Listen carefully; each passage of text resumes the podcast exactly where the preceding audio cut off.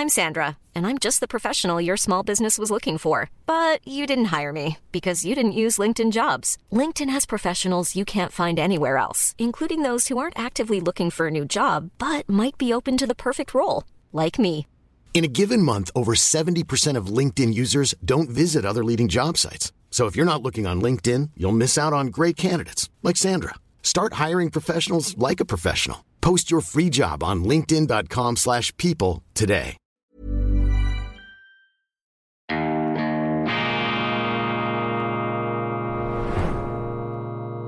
Diese Ausgabe von Weltwoche Daily wird Ihnen präsentiert von Kibun, dem Schweizer Pionier für gesundes Gehen und Stehen.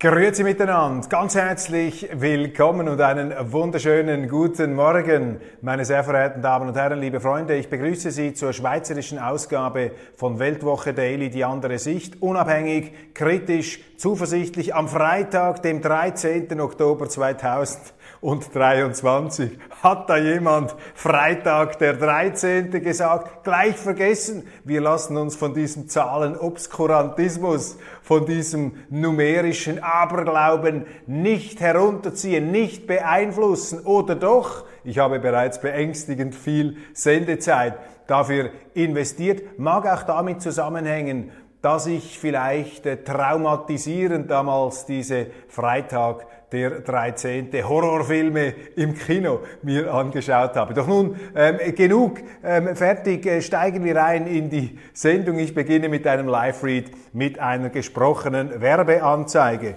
In den 60er Jahren entwickelte sich der Autorennsport zu einem Massenphänomen. Die draufgängerischen Fahrer wurden zu eigentlichen Rockstars und Idolen einer ganzen Generation. Ihre Namen Mario Andretti, Jochen Rindt und natürlich der unsterbliche, aber leider verstorbene Schweizer Joe Siffert.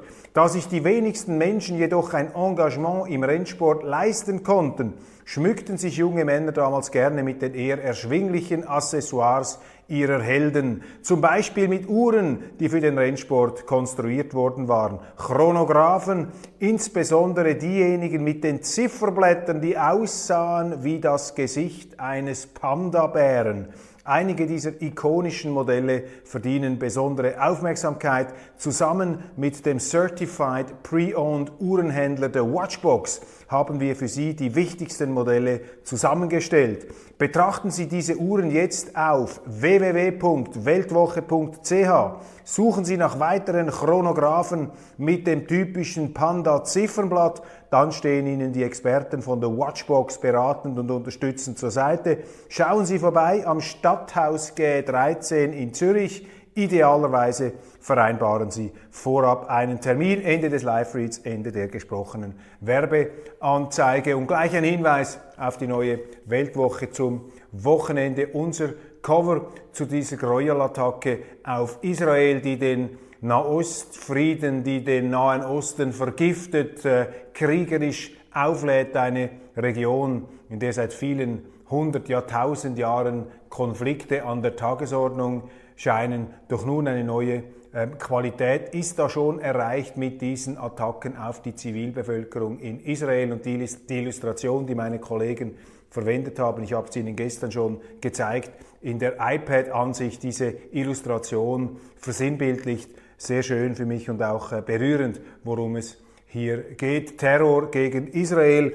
und wir widmen uns dieser Thematik auch mit den Verbindungen dieser Hamas-Terrororganisation nach Bundesbern, jenen äh, Kreisen auch, die ähm, nicht müde werden, hier Partei zu ergreifen, einseitig Partei zu ergreifen. Ich habe gestern darüber gesprochen, die Schweiz ist ein neutrales Land. Das heißt nicht, dass Sie selber persönlich, die Schweizer, ähm, keine Meinung haben oder äußern dürfen. Selbstverständlich dürfen sie das, auch in ihrer ungeschminktesten, explizitesten Form. Aber als Staat muss man sich zurückhalten, darf man sich da auf keine Seite schlagen. Neutralität ist hier angezeigt, fällt natürlich oft schwer, weil man natürlich auch emotional mitgerissen wird von solchen Ereignissen.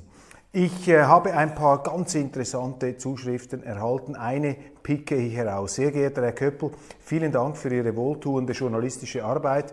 Gerade habe ich eine merkwürdige Nachricht gelesen. Auf der A4 bei Heinichen, Sachsen, kippte heute ein LKW um und verlor seine Ladung. Diese bestand aus 17 Tresoren, 3,8 Tonnen das Stück, kommend aus der Schweiz, unterwegs als Hilfssendung an die Ukraine.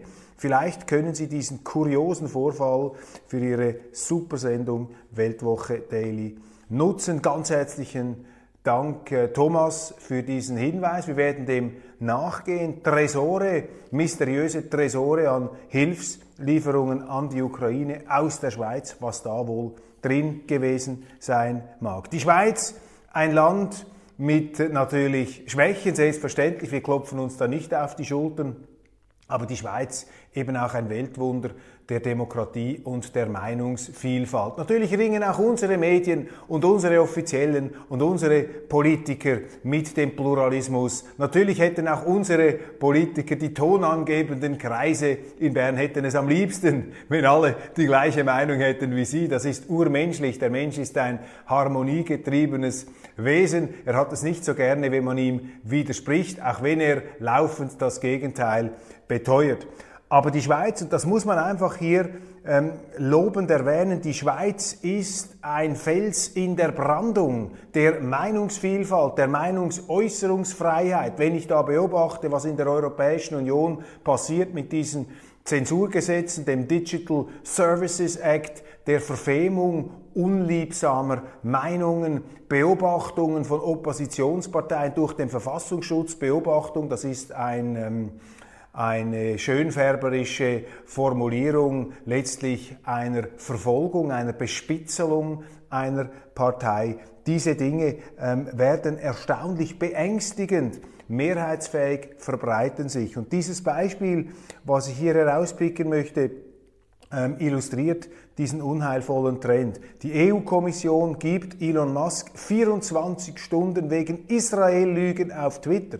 Die EU-Kommission verwarnt Twitter-Chef, jetzt Ex Elon Musk. Seine Plattform verbreite Falschinformationen zu Israel und der Hamas. Musk verbreite illegale Inhalte und Falschinformationen. EU-Digitalkommissar Thierry Breton setzte Musk am Dienstag eine Frist von 24 Stunden, ein Ultimatum durch den Digitalkommissar. Drah dich nicht um, der Kommissar geht um, ein Digitalkommissar. Allein dieser Begriff verdiente schon eine vertiefte kritische Würdigung. Wir haben also eine Art Wahrheitsinspektorat in Brüssel und das ist der Abgrund der Nichtdemokratie. Wenn Sie solche Umtriebe plötzlich haben, wenn Politiker entscheiden, was wahr und was falsch ist, dann gut Nacht am 6.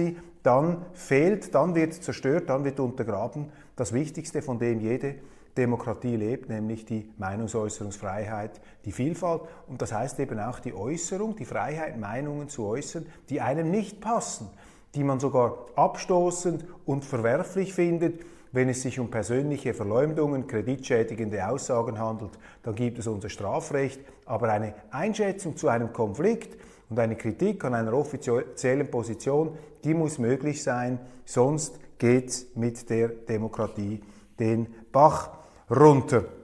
Was sind in der Schweiz brisante Themen? Alfred Heer, der SVP-Nationalrat, deckt in der Weltwoche die Verbindungen des Staatssekretärs, des neuen Staatssekretärs Jean-Daniel Ruch zur Hamas auf, zu dieser palästinensischen Terrororganisation, die er hofiert habe.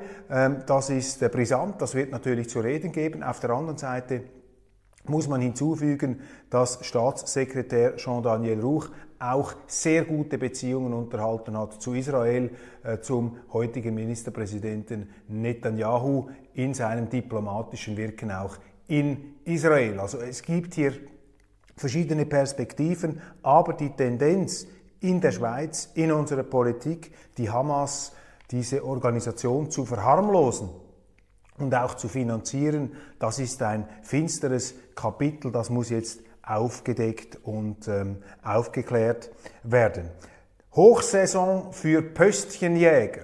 Viele Politiker in Bern missbrauchen ihr Milizamt, um sich selber zu vergolden. Sie lassen sich in Beiräte wählen, in Aufsichtsräte, in Verwaltungsräte, nicht weil sie kompetent wären in diesen Gebieten, sondern weil sie als gewählte Nationalräte attraktiv sind für Firmen, für Lobbygruppen, um deren Interessen zu vertreten. Und so kauft man sich diese Politiker ein. Und diese Pöstchenjäger sind natürlich ein Übel, äh, sind ein, ähm, letztlich auch ein Gift im Milizsystem, weil sie faktisch ein Berufsparlament durch die Hintertür verwirklichen und natürlich auch die Frage aufwerfen, inwiefern diese Politiker gekauft sind, gekaufte Interessenvertreter. Und einer der ähm, größten Pöstchenjäger aktuell unter der Bundeshauskuppel, das ist der SVP-Nationalrat Michael Götze aus dem Kanton St. Gallen. Und unser Kollege Hubert Moser schreibt in der neuen Weltwoche, Götte habe 27 Mandate, man komme da also aus dem Staunen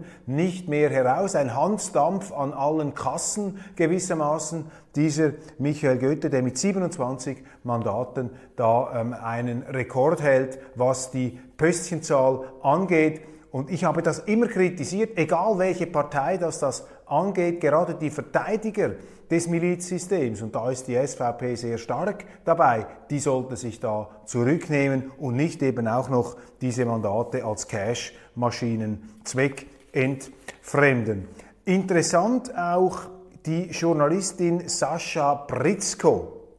Das hat mein Kollege äh, Christoph Mörgeli in den äh, Blick hineingezoomt, ins Blickfeld hineingezoomt, nicht in den Blick, das könnte missverstanden werden.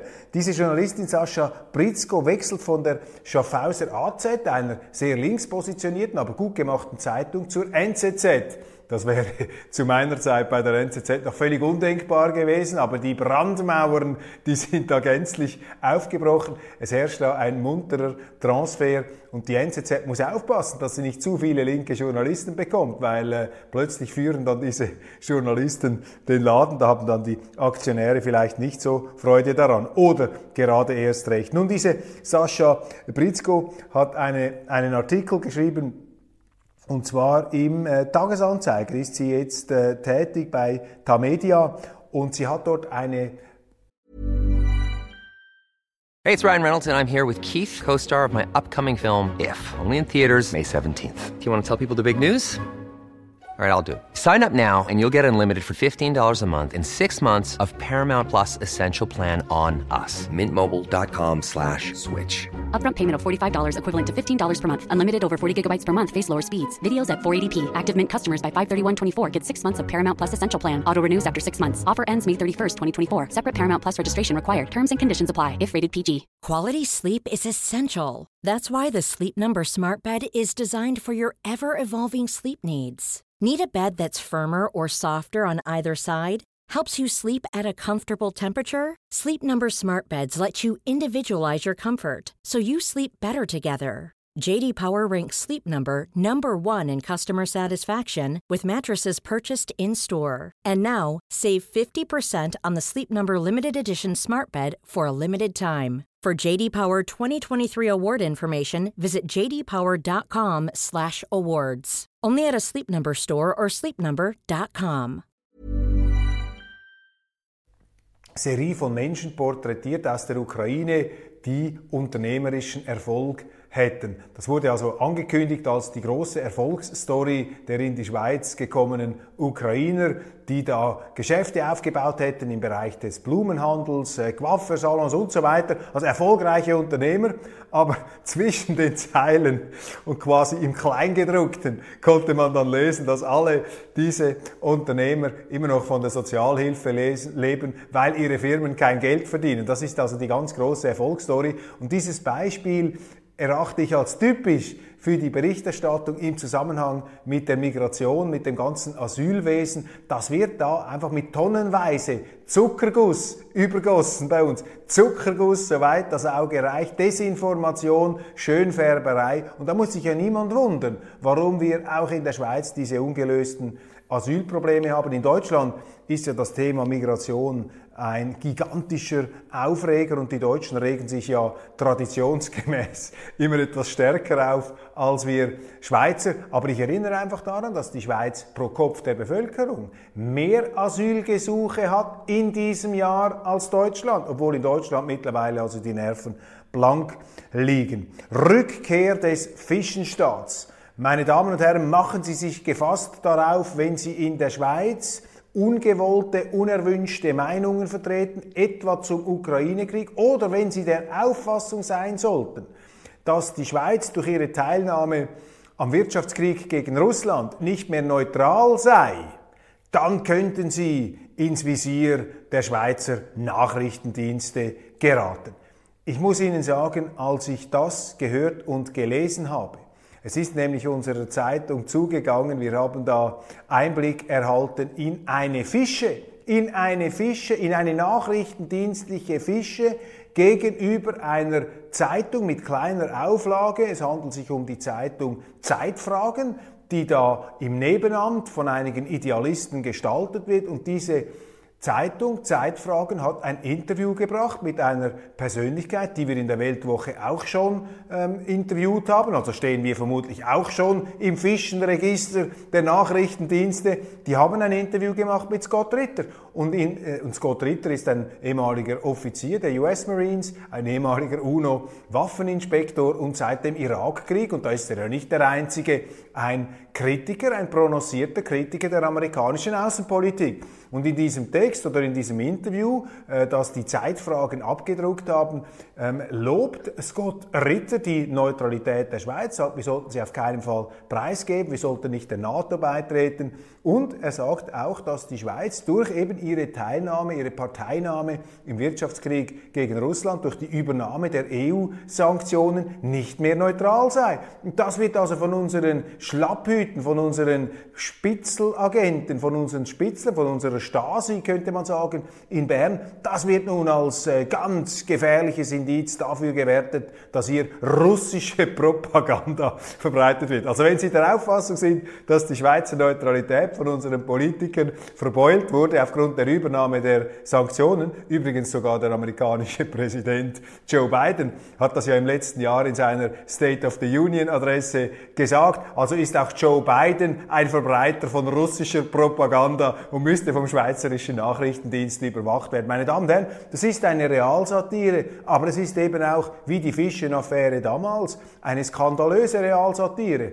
Denn es fehlt doch hier ganz einfach die Verfassungsgrundlage für diese Spitzeldienste. Es ist doch nicht die Aufgabe unserer Nachrichtendienste, Zeitungen zu überwachen, Zeitungen da als Propagandaorgane ähm, zu beschimpfen, nur weil sie Dinge aussprechen, die ja offensichtlich sind, dass eben die Schweizer Neutralität gelitten hat und dass deshalb die Schweiz von Russland nicht mehr als neutrales Land anerkannt wird. Das verstößt übrigens auch diese Spitzerei, diese Fischiererei, dieser neue Fischenskandal. Der verstößt natürlich auch gegen die Meinungsfreiheit. Also wir haben heute wieder einen Fischenstaat. Dieser Fischenstaat geht aber nicht nach links, äh, gegen links, wie das früher der Fall war, sondern offensichtlich gegen bürgerlich-liberale Kräfte. Das Orakel vom Repistal der ETH-Militärökonom Markus Koip glaubte, das Kriegsende in der Ukraine berechnen zu können. Die Ukrainer würden die Russen im Oktober 2023 besiegt haben.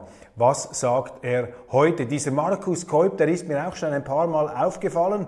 Das ist einer dieser Professoren, die wir in die Ahnenreihe aufnehmen müssten. Vor diesen Professoren wird gewarnt. Und dieser Markus Koip ist also im Solde der ETH stehen. Er ist kein Professor, er ist Dozent an der ETH. Er ist ein Sprachrohr der Neutralitätszertrümmerer, der Neutralitätsgegner an der Eidgenössisch-Technischen Hochschule mit ganz gewagten, steilen Thesen, eben, dass die Ukrainer äh, die Russen faktisch schon besiegt hätten, die Russen null äh, Chance hätten, diesen Krieg noch militärisch zu gewinnen. Und mein Kollege Marcel Odermatt hat versucht, den äh, Herrn ähm, Dr. Keub zu konfrontieren, ihn zu fragen, wie es denn jetzt sieht, wo seine Prognose nicht eingetreten ist. Und Markus Keub von der ETH ähm, ist natürlich ein viel gefragter Gast in Talkshows mit dem Ehrentitel sozusagen der ETH, tritt er da als Experte auf, als ausgewiesener Experte mit offensichtlichen Fake News. Nun, Herr Keub war natürlich nicht bereit, mit der Weltwoche darüber zu sprechen, über seine abenteuerlichen Prognosen. Und ich nehme dieses Beispiel auch wieder als Mahnung. Journalisten und Professoren, Dozenten sollten immer aufpassen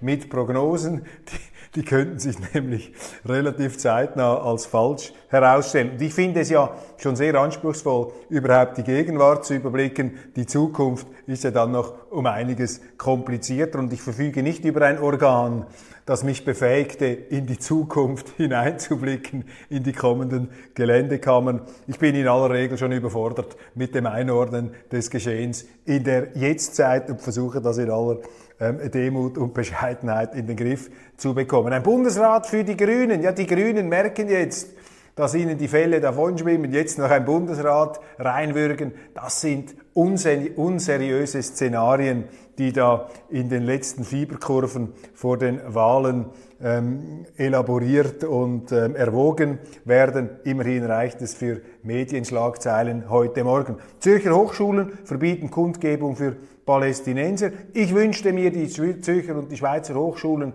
seien bei allen politischen Kundgebungen so zurückhaltend, aber das sind sie natürlich nicht hier. Man ist immer einseitig unterwegs. Weder irre Kursschwankungen noch Panikverkäufe, aber droht bald der Schock. Das ist interessant. Die Weltmärkte sind jetzt durch diese Ereignisse in Israel nicht außer Rand und Band geraten. Journalisten befürchten natürlich stets das Negative, sehen vom Negativen angezogen wie die Motten vom Licht. Sie versuchen hier natürlich bereits den nächsten Absturz auszumessen. EU-Sanktionskoordinator in der Schweiz. Es gibt also nicht nur einen EU-Digitalkommissar.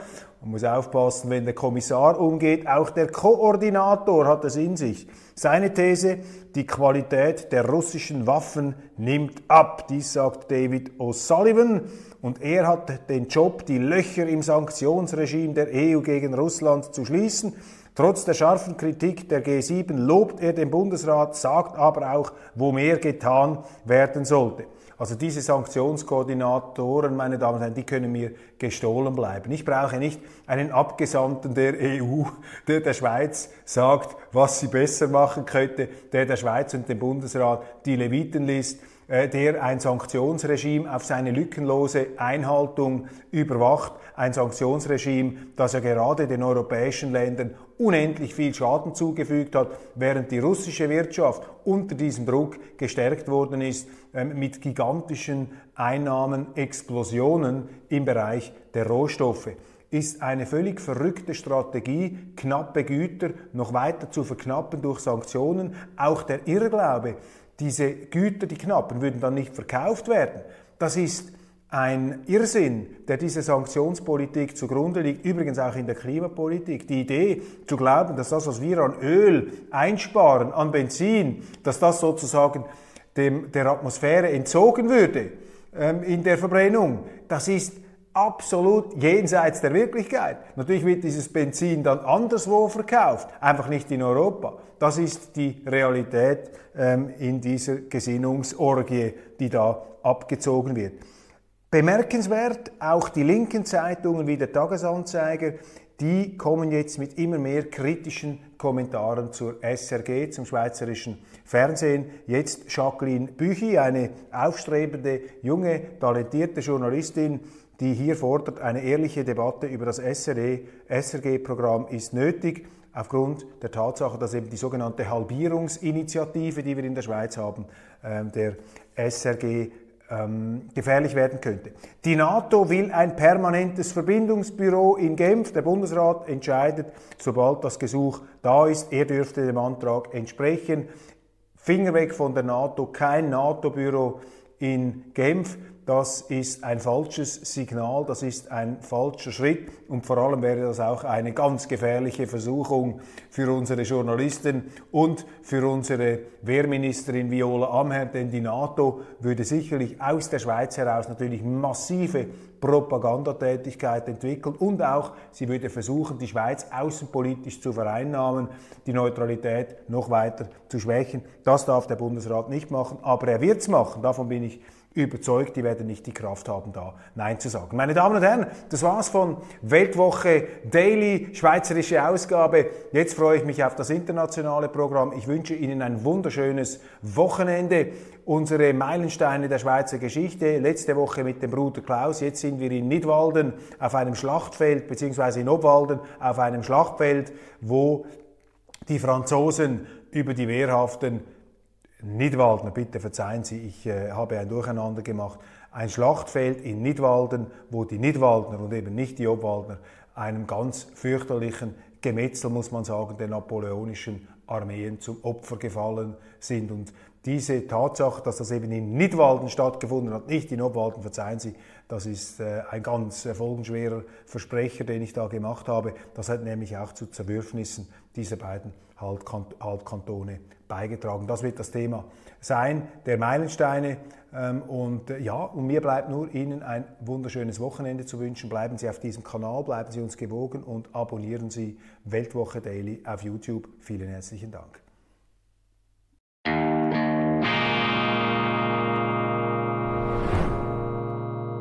Diese Ausgabe von Weltwoche Daily wird Ihnen präsentiert von Kibun, dem Schweizer Pionier für gesundes Gehen und Stehen.